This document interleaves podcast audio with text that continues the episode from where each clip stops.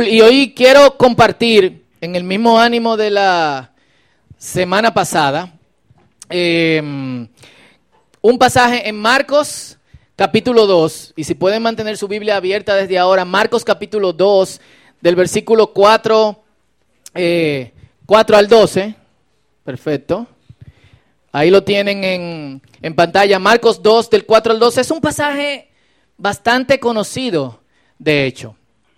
Y eh, a veces el conocer tanto un pasaje eh, no nos deja ver la totalidad de lo que Dios quiere decirnos a través de estas historias. Y, y Juan dice al final de su libro, hay muchas cosas que Jesús hizo, que no cupieran en un libro si nosotros la escribiésemos.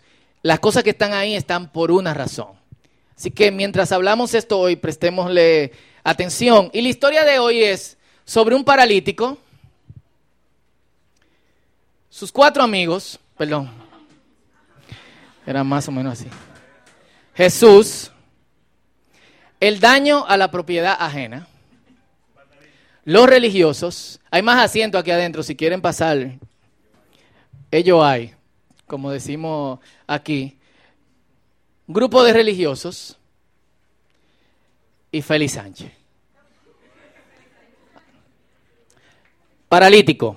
Antes de que leamos la, historia, eh, siempre es bueno meternos en la clase de vida que tenía o que tiene este tipo de, personas. El varón, el hombre que arregla el aire aquí en el círculo, el que lo, nos da mantenimiento, tiene un hermano, que de hecho mantengámoslos en, en, en oración, que hace un año y medio, mientras estaba tumbando unos mangos para su, eh, para su madre, ellos viven en Villa Altagracia, unos 7, 8 metros de altura, la rama en que estaba parado se rompió. Él venía bien, no sé cuán tan bien tú puedes venir de 7, 8 metros, se golpeó con otra rama y cayó de cabeza. Y hace un año y medio está en, está en cama. Eh, por la relación que, eh, que tenemos cuando él viene aquí, hablamos, hemos tratado de, de ayudarlo con operativos médicos, eh, etcétera, y lamentablemente todavía la cosa no se, no se ha dado. Yo he aprendido un poco sobre cuál es la vida de una persona que antes tenía los medios para movilizarse, antes se valía por sí mismo, pero ahora no. Y eh, tanto el varón como su madre han tenido que tomar este hombre en, en, eh, a, su, a su cuidado. Su esposa lo dejó. Sus hijos no están ahí con él. Una persona en cama constantemente tiene que, hay que voltearlo, darle masajes, untarle crema, se llenan de, eh, de, de, llagas. No sé quién han visto esta película que se llama Mar Adentro. Es de un hombre español, es una historia real de un español llamado Ramón San Pedro, que estuvo, creo que 20 o 30 años tratando de que lo, le permitieran que se suicidara. Él no podía suicidarse, él quería que un amigo lo ayudara a, lo asistiera, porque ya él no soportaba estar 30 años así. Cuando leemos en la palabra un paralítico, y la Biblia de hecho no nos dice si este hombre se hizo paralítico después o si nació eh, paralítico eh, antes. Imaginemos que tuvo un accidente, se cayó de un camello, le cayó una cuestión arriba, eh, lo golpeó un soldado romano. Pero si hoy las condiciones son tan extremas, habiendo cirugías especializadas, eh, cremas especiales para cuidar que tu cuerpo no tenga llagas, camas especiales, hay silla de ruedas, hay silla de rueda eh, eléctrica. Y aún así la situación es incómoda, imagínense en aquella época. Israel, calor, seco, no había radio, no había YouTube, no había Instagram. Este tipo no podía ni siquiera brechar a sus amigos por Facebook y sentirse mal por eso. o sentirse bien por ver alguna foto en internet o lo que sea, no había televisión, nada. O sea, es tú estar en posición horizontal, mirando al techo constantemente, al menos que alguien te levante un poquito la cabeza y mirar al techo en posición de 45 grados y nada más. Y lo que nosotros sí podemos concluir de esta historia, cuando la leamos, es que este hombre no solamente había, tenía una parálisis externa, por lo menos yo lo deduzco de la primera palabra que Jesús lo dice, vamos a leerlo ahora en un, en un ratito, sino que desarrolló una especie de lucha interior, rencor hacia Dios, un, ¿por qué yo estoy así?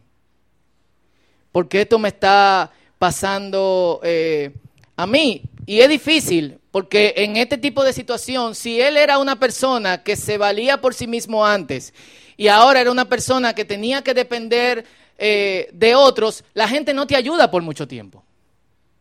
Al principio es un grupo de amigos, están ahí. Al principio está tu esposa y después se va.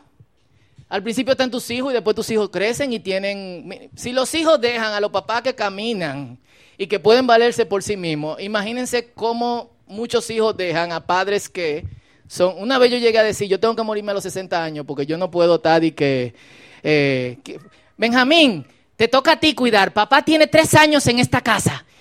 Y ahora te toca a ti. Bueno, Benjamín, no, mi esposa... Eh, no puede, mi esposa no le gusta porque papi gruñe mucho, él es medio, eh, él es medio jodón, entonces, no sé, tú puedes tener un año más. Ah, yo no sé, porque yo me voy a casar ahora y yo, mi, mi novio no quiere cargar con esa cuestión. Es un poco pesado. Son el tipo de discusiones que se dan en este asunto. Yo no, yo no sé qué edad tenía el tipo, pero vaya, tampoco ya me quiero morir a los 60 años. Yo sé que el Señor hará algo con mi vida en medio de eso y alguno de ustedes me cuidará. ¿Cuántos dicen amén? Se ríen de la alegría, y como, claro, Fausto, nos encantaría cuidarte. ¿Eh? Em, y la gente viene y se va. Y antes lo que tú podías hacer por ti mismo, ahora tú no lo puedes hacer. Tienen que limpiarte. Tienen que bañarte. Tienen que peinarte. Tienen que afeitarte. Tienen que vestirte. Tienen que moverte. Tienen que darte masaje. En algún punto, esas heridas externas tan profundas también causan heridas internas muy profundas. De la cosa que tú puedes pensar es, ¿por qué yo tengo que estar así? ¿Por qué tengo que seguir viviendo? ¿Por qué Dios no me da otro, o sea, Dios, a algo conmigo? Pero a este hombre del cual leemos esta historia le quedan cuatro amigos. Quizá un poquito más, pero lo que la Biblia dice son cuatro. Y estos cuatro amigos han logrado sobrepasar lo que muchos amigos no logran sobrepasar, este dolor interno empieza a externarse y la persona empieza a rechazar la ayuda. ¿Por qué tú me bañas? Vete aquí. ¿Por qué tú me estás dando masaje? No, no, no, no, no. Hoy yo no quiero ver a nadie. Yo no sé si ustedes han tenido relación con una persona que está en mucho dolor, pero una de las cosas que pasa es que no entiende cuando otros lo están ayudando. Y la ayuda es una maldición igual que la desayuda. Y esta gente vive ambivalente. Para mí estos amigos han sobrepasado esto y ellos han escuchado que hay un tipo que se llama Jesús, que de hecho es de la aldea siguiente a esta aldea, que es Capernaum, eh, que sana gente y saca demonios. Puede ser que este hombre pueda sanar a nuestro amigo. Así que se proponen llevarlo a los pies de Jesús. Y es aquí donde entra la historia en Marcos capítulo 2 y la leemos desde el versículo 4. ¿La tienen? ¿Están conmigo aquí? Y bueno, los amigos montan el, el, muchacho en una camilla, lo amarran, caminan no sé cuántos kilómetros. Y cuando llegan delante de Jesús, la casa está llena de gente. Dice que había gente hasta en la puerta. ¿Qué tú puedes hacer en ese momento? Nada. ¿Lo intentamos? Eh, nada, amigo, tú sabes, hicimos todo lo posible. Como canta un amigo de nosotros esta alabanza, yo hice lo que pude, amor. Eh, Y esto es lo que dice la palabra que ellos hicieron, no se pararon ahí. Dice, como no podían llevarlo hasta Jesús debido a la multitud, abrieron un agujero en el techo encima de donde estaba Jesús. Luego bajaron al hombre en la camilla justo delante de Jesús. Yo quiero que ustedes capten la imagen eh, de esto. Esto no es un evento que está pasando en segundos. Jesús está enseñando. Y esta gente dice, no podemos entrar por aquí. Pero la casa en esa época tenía una escalerita por la cual tú subías y había una parte donde secaban las semillas o ponían a salar la carne y la dejaban ahí afuera. Y otra parte que tenía un techo de paja. Y ellos se le ocurre, tengo que buscar una soga, vamos a amarrar este hombre, vamos a abrir por el techo de paja y vamos a bajarlo delante, justo al lado de donde está Jesús. Todo eso toma tiempo. Al ver la fe de ellos, Jesús le dijo al paralítico, Hijo mío, tus pecados son perdonados. Algunos de los maestros de la ley religiosa que estaban allí sentados pensaron, ¿qué es lo que dice? Blasfemia. Solo Dios puede perdonar pecados. En ese mismo instante, Jesús supo lo que pensaban. Así que les preguntó, ¿por qué cuestionan eso en su corazón? ¿Qué es más fácil decirle al paralítico? ¿Tus pecados son perdonados? O ponte de pie, toma tu camilla y camina. Así que les demostraré que el Hijo del Hombre tiene autoridad en la tierra para perdonar pecados. Entonces Jesús miró al paralítico y dijo, ponte de pie, toma tu camilla y vete a tu casa. Y el hombre se levantó de un salto, tomó su camilla y salió caminando entre los espectadores que habían quedado atónitos. Todos estaban asombrados y alababan a Dios exclamando, jamás hemos visto algo así. Varias cosas de comentar de este pasaje. Primero, al ver la fe de ellos, pregunto, ¿la fe se ve?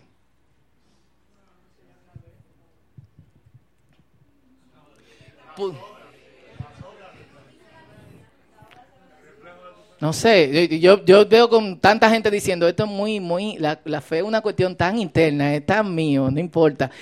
Pero la, Biblia está diciendo que Jesús vio la fe de ellos. Pudiésemos decir, Jesús conoce el corazón de la gente. Y él sabía la fe que estos tipos estaban teniendo. Ojo, la fe de los hombres, no del paralítico.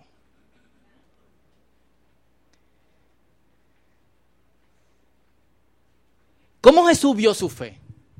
Jesús vio su fe en acción. Full. La fe nunca va a ser una cuestión privada. Y la fe nunca va a ser una cuestión de sentarse. La fe siempre va a movernos a hacer algo. Full. ¿Y cuál fue la fe que Jesús vio? Mientras Jesús está predicando, Jesús es Dios, es omnisciente, sabe todas las cosas, es también omnipresente, aunque en ese momento está limitado por su cuerpo, eh, cuerpo humano, él ve el movimiento de lo que está pasando y él está viendo que esta gente están insistiendo para llevar a un amigo delante de sus pies. La fe no es solo esa acción, sino que también la fe es insistencia. Y en todos los casos, en los evangelios, donde Jesús elogia la fe de la gente, no son gente que estaban esperando a que Jesús apareciera y llegara donde él estaba, sino que eran gente que iban y resolvían delante de Jesús. Un centurión manda a los maestros de la ley y le dice que vayan donde Jesús y le digan que vaya a su casa. Porque un siervo que él ama se está muriendo y él no ve la hora. Tiene que sanarse. Pero en un momento de, desesperación, las distancias eran largas, no había carro para llegar rápido, el hombre se adelanta y va donde Jesús y le dice, yo no, yo no soy digno de que tú entres en mi casa. Pero si tú dices una palabra, el muchacho se sana, porque yo soy un hombre que está bajo órdenes y yo también doy órdenes. Y al que yo le digo va, va. Y al que yo le digo ven, viene. Y al que yo le digo quédese ahí, se queda. Haga diez lagartijas, la hace. Y tú, o sea, lo que él está reconociendo en ese momento, tú eres un rey. Tú puedes dar la orden y Él se va a sanar. ¿Y Jesús qué dice? Yo no he visto una fe como esta. Ve, se sanó. Cuando él llegó, ¿a qué hora se sanó? Como a la una. Ah, la misma hora en que Jesús le estaba diciendo estas palabras. Una madre no judía, Ciro Fenicia, llega delante de Jesús que está cenando de visita en el país donde, donde ella vive y le dice, Señor, sana a mi hija que tiene un espíritu inmundo que la deja enferma. Y oye lo que le dice Jesús. Yo estoy con los hijos y yo vine por los hijos. Yo no puedo perder tiempo con los perros. Jesús dice, yo estoy con los judíos, que son la gente a la que yo vine. Yo no puedo estar contigo, que era una perra. Eso es lo que dice la Biblia. ¿Ustedes leen otra cosa? Ella pudo decir, oh, Dios me dijo perra, desde este momento soy atea, pero tú lo viste, era Jesús y tú viste lo que hace. No, pero no creo en él. Ya. Pero ¿qué ella hace? Ella sabe que está frente a algo grande. ¿Y qué dice? Aún los perros comen, paráfrasis, de los huesos que dejan los amos. Y Jesús dijo, wow, vete. Tu hija se sanó, ¿eh? Qué fina. ¿Y cómo tú lo hubieras dicho? Me, me pregunto. ¿cómo? ¿Cómo te lo hubiera dicho? No sé. ¿Eh? ¿Eh? Full, aún los perros comen de los huesos que dejan sus amos, aún los perros comen de la migaja que dejan sus amos. Ella no se paró, sabía que esa era su única oportunidad. Bartimeo el ciego, oye, ¿qué está pasando Jesús? Y cuando se para y dice, yo quiero hablar con Jesús, dos o tres de los discípulos lo agarran y dejan al maestro tranquilo. Pedro, la llave, aplícala, ahora. Jesús, hijo de David, ten misericordia de mí. Y, Jesús sigue caminando. Jesús, ten misericordia de mí. Y los discípulos, que te calle. Cállate. Aquí hay uno que dice Judas el celote. ¿Sabe lo que celote significa? ¿Eh? Sindicalista, quema goma. ¿Eh? En la Universidad Autónoma de Jerusalén yo agarraba la bomba con una cosa y. Eh, mientras lo está agarrando, que él dice, esto no me va a parar, yo sigo gritando. O sea, no solamente hay acción, no solamente hay insistencia, sino que también hay el, esta es mi oportunidad y yo no la voy a perder. Y mientras estaba gritando, Jesús dice, ¿quién es que, quién es que grita? Es un ciego ahí que está en el camino. Oye, qué malo los discípulos. Esto está en un punto de los evangelios donde Jesús ha hecho miles de milagros. Y los discípulos pudieran decir, ven, ven, el maestro te puede sanar, claro, ven, te vamos a ayudar. Pero ¿qué están haciendo? Lo están agarrando, lo están impidiendo que llegue. A diferencia de los amigos que están insistiendo para llevar a este hombre delante de Jesús, los discípulos están insistiendo para que este hombre no llegue a Jesús. Y te pregunto, ¿Qué estás haciendo? Una de dos cosas. ¿Insistes para que otros lleguen a los pies de Jesús o tú eres de los que presiona tu estilo de vida, la forma en que tú hablas o cómo tú criticas a otros que no son creyentes para que no se acerquen a Jesús? Es algo que nosotros tenemos que evaluar. Y cuando llega donde Jesús, le dice Jesús, dime amigo, ¿Qué tú quieres que yo te haga? O sea, ahí yo le digo, qué, qué fino, porque yo le hubiese dicho, o sea, Jesús.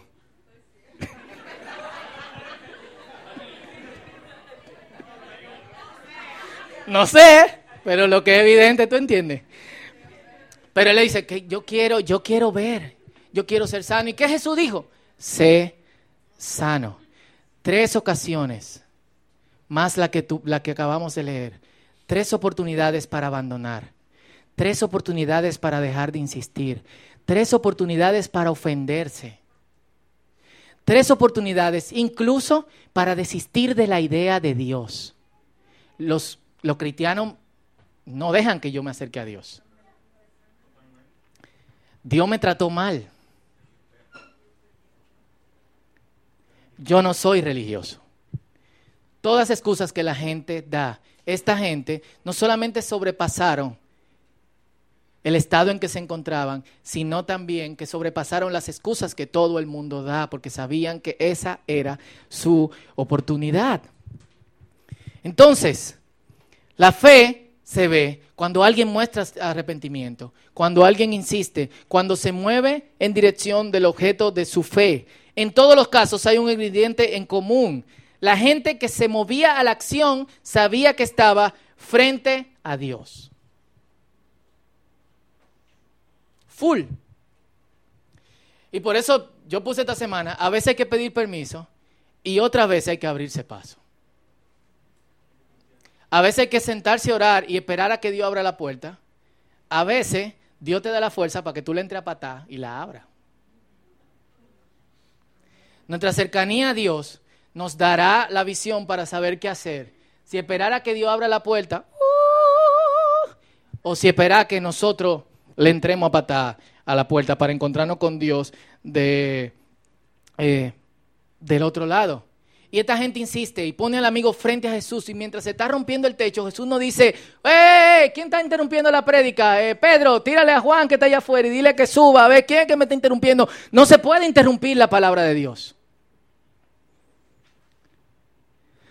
Sino que Jesús sigue hablando y cuando bajan este hombre y lo ve, él ve lo que está dentro. Él ve la lucha que está cogiendo todos estos años mientras está mirando al techo. Él ve la amargura que se le ha puesto frente. ¿Y qué hace? Aborda lo más importante y le dice, tus pecados te son perdonados. Si yo hubiera sido el amigo, yo digo, wow, qué fuerte hasta aquí.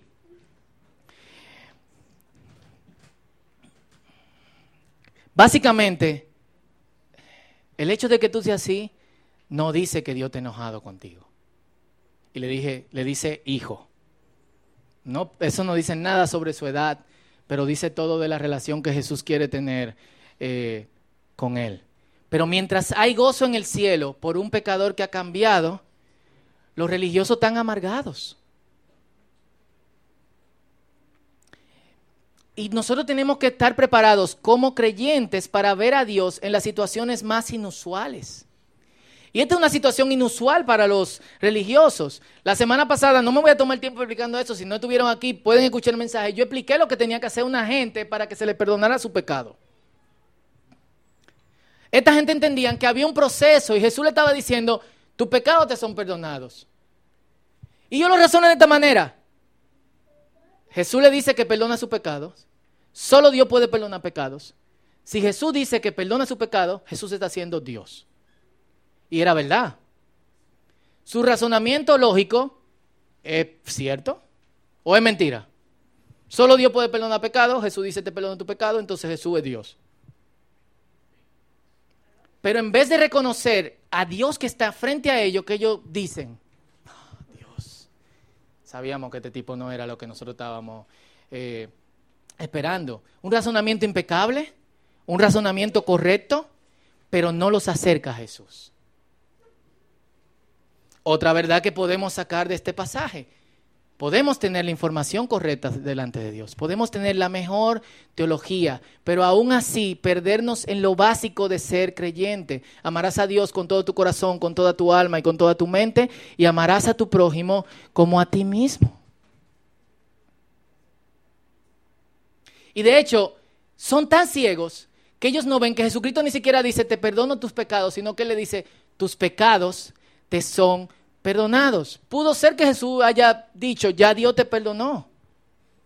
Pero ellos no lo están viendo de esta manera. Ellos están viendo como el hombre religioso que no soporta que las cosas se salgan levemente de su teología. Junto con la teología tiene que haber humildad. Humildad para reconocer que yo puedo estar incorrecto y que puedo perderme de la oportunidad de estar frente a Dios. Jesús le hace una pregunta, ¿qué es más fácil decir? ¿Tus pecados se son perdonados o coge tu lecho y anda? La respuesta es, cualquiera de las dos cosas se pueden decir, yo lo acabo de decir. Yo le puedo decir a alguien, tus pecados te son perdonados. Y yo le puedo decir a alguien, coge tu lecho y anda. Obviamente yo no tengo la autoridad para perdonar pecados. Y obviamente es probable que yo me decepcione si yo le digo a alguien, coge tu lecho y anda. Ahora. Ahora. Ahora. Hermano, vamos todos a declarar. Hálenlo, declárenlo, confiésenlo. Ahora. No tiene fe. Él no tiene fe. Él. Yo estoy bien. Tú no tienes fe. Tienes que tener fe, manito. Yo he visto eso en televisión. Pero eso es, eso es otro tema.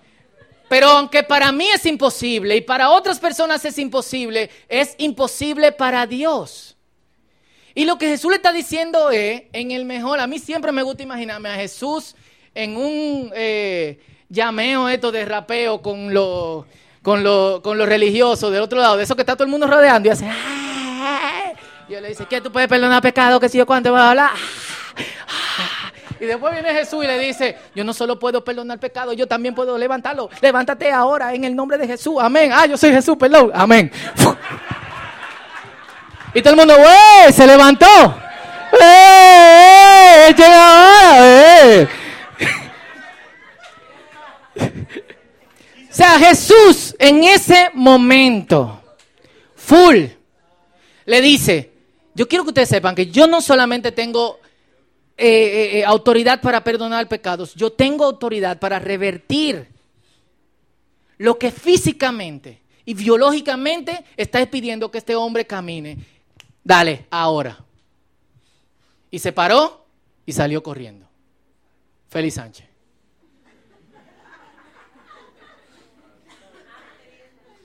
¿Qué hizo Jesús con los, con los religiosos? ¿Cómo, ¿Cómo quedaron ellos delante de todo el mundo?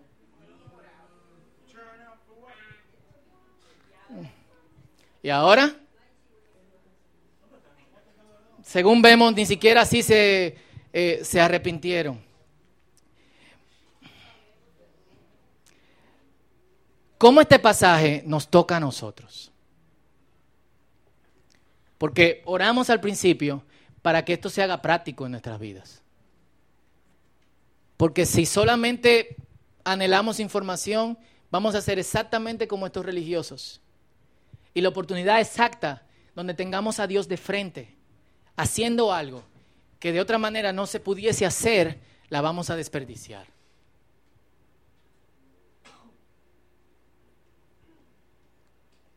Yo creo que nuestra fe tiene que hacer un movimiento de solamente interna a una fe que nos mueva a la acción. Y no solamente a la acción de, de cómo nosotros podemos vivir como creyentes, sino la acción de cómo nosotros podemos ser un ente transformador para otros.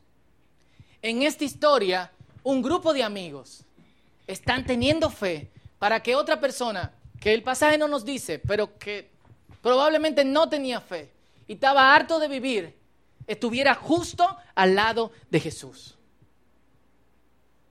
Caminaron lejos, lo subieron al techo de una casa, rompieron ese techo pensando, lo arreglamos ahorita, no tenemos cuarto, vamos a ver cómo resolvemos, pero esto es más importante. Y lo pusieron frente a Jesús. Ellos hicieron todo lo posible para que una persona que no necesariamente quería ya ser sanado, que probablemente quería morir,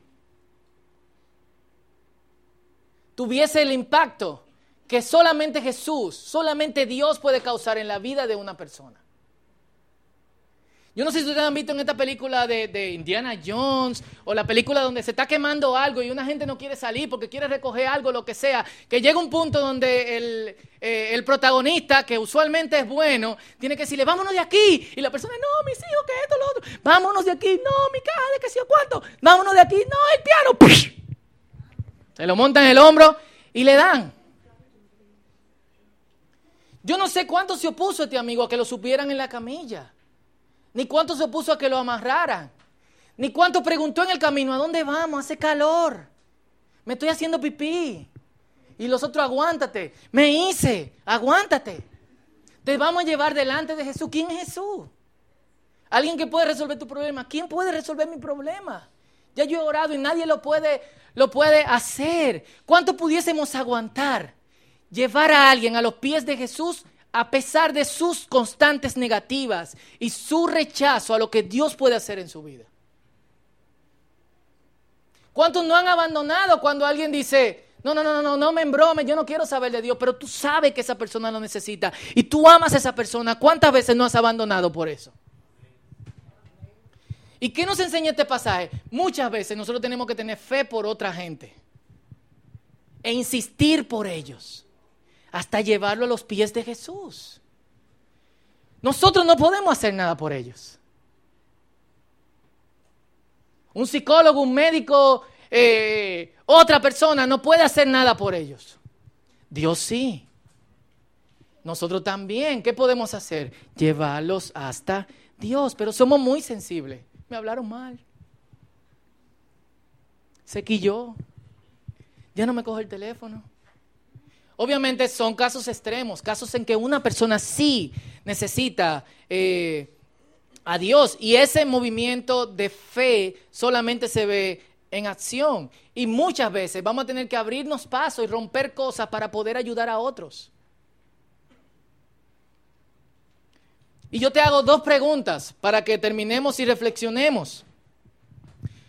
Porque a veces no es solamente lo que otras personas, lo que nosotros podemos hacer por otras personas sino también lo que otras personas han hecho por nosotros. Y nuestra oración va a ir en dos sentidos, acción de gracias y una introspección que nos mueva la fe en acción. La primera es, hay amigos que en algún punto de tu vida, a pesar de tu negativa, estuvieron ahí e insistieron hasta llevarte a Dios. Si es la respuesta es sí, creo que es un buen momento para agradecer. Gente que no perdieron la paciencia contigo y, te ayudaron. Yo he contado esta historia otra vez, pero no con la gente que está aquí. Eh, yo tengo un amigo que aceptamos al Señor básicamente al mismo tiempo. En un punto de su vida él empezó a estudiar, leer mucho eh, y llegó a la conclusión de que él no quería nada que ver con Dios y nosotros estábamos en una iglesia que estudiaba la palabra, pero que realmente eh, eh, era muy tradicional. A pesar de esto, mi amigo tenía una conducta extraña y era que todos los días, sí, había culto todos los días, de martes a domingo y los lunes era culto familiar, pero era de que el día de la familia, pero tú tenías que congregarte también en otro sitio, si no tú estabas descarriado. Eh, algo muy extraño yo noté en este amigo y era que cada vez que salíamos del culto, él estaba afuera. Y yo me preguntaba, ¿qué hace este tipo aquí afuera? Él indica que no cree en Dios. Y yo empecé a salir con él. Cuando salíamos de ahí, íbamos al cine. Recuerdo que íbamos a conciertos eh, cristianos. Una vez nos colamos y nos pagamos. El Señor ya nos perdonó. Eh, Yo creo. El Señor dice que cuando te perdona se olvida de que se olvidó. Gracias, Señor. Amén. Eh, y, sucede que en un punto, tres, cuatro meses después, me llaman a una reunión en la congregación. Y se siente el pastor con el grupo de diáconos. Y yo, wow, ¿qué yo hice? O, wow, ¿qué, ¿qué, ministerio me van a dar ahora? Me sentaron y me dijeron, eh, estamos aquí por el asunto fulanito. Fulanito hace unos meses rechazó al Señor y su estilo de vida no es la adecuada. Si no te dejas de juntar con fulanito, te vas a descarriar. Y estamos preocupados por tu relación con el Señor. Y yo le dije, yo creo que me falta un poco mi relación con Dios pero creo que mi relación con Dios es lo suficientemente fuerte para yo poder estar con personas que no son creyentes. Le agradezco su preocupación, sigan orando por mí. Cuatro meses después, este muchacho llegó al culto cinco minutos antes que empezara y cuando hicieron el llamado para reconciliarse con el Señor, pasó al frente y se reconcilió con Dios. ¿Qué hubiese pasado si yo hubiese escuchado las voces de los religiosos.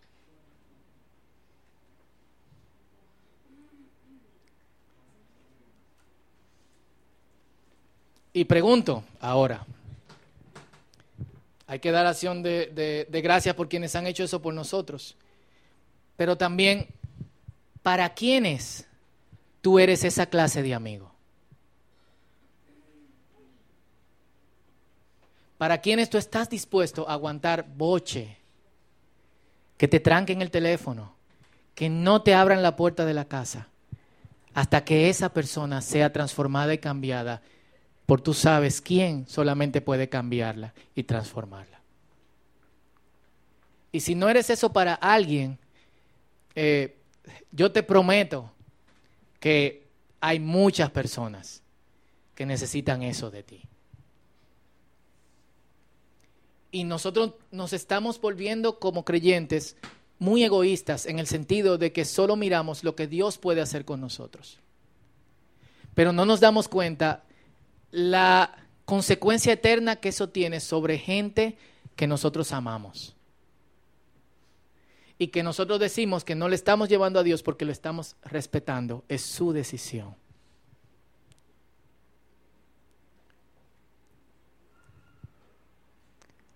Y yo te dejo con esta palabra hoy. Mientras existas, insiste. ¿Podemos inclinar nuestra cabeza y orar?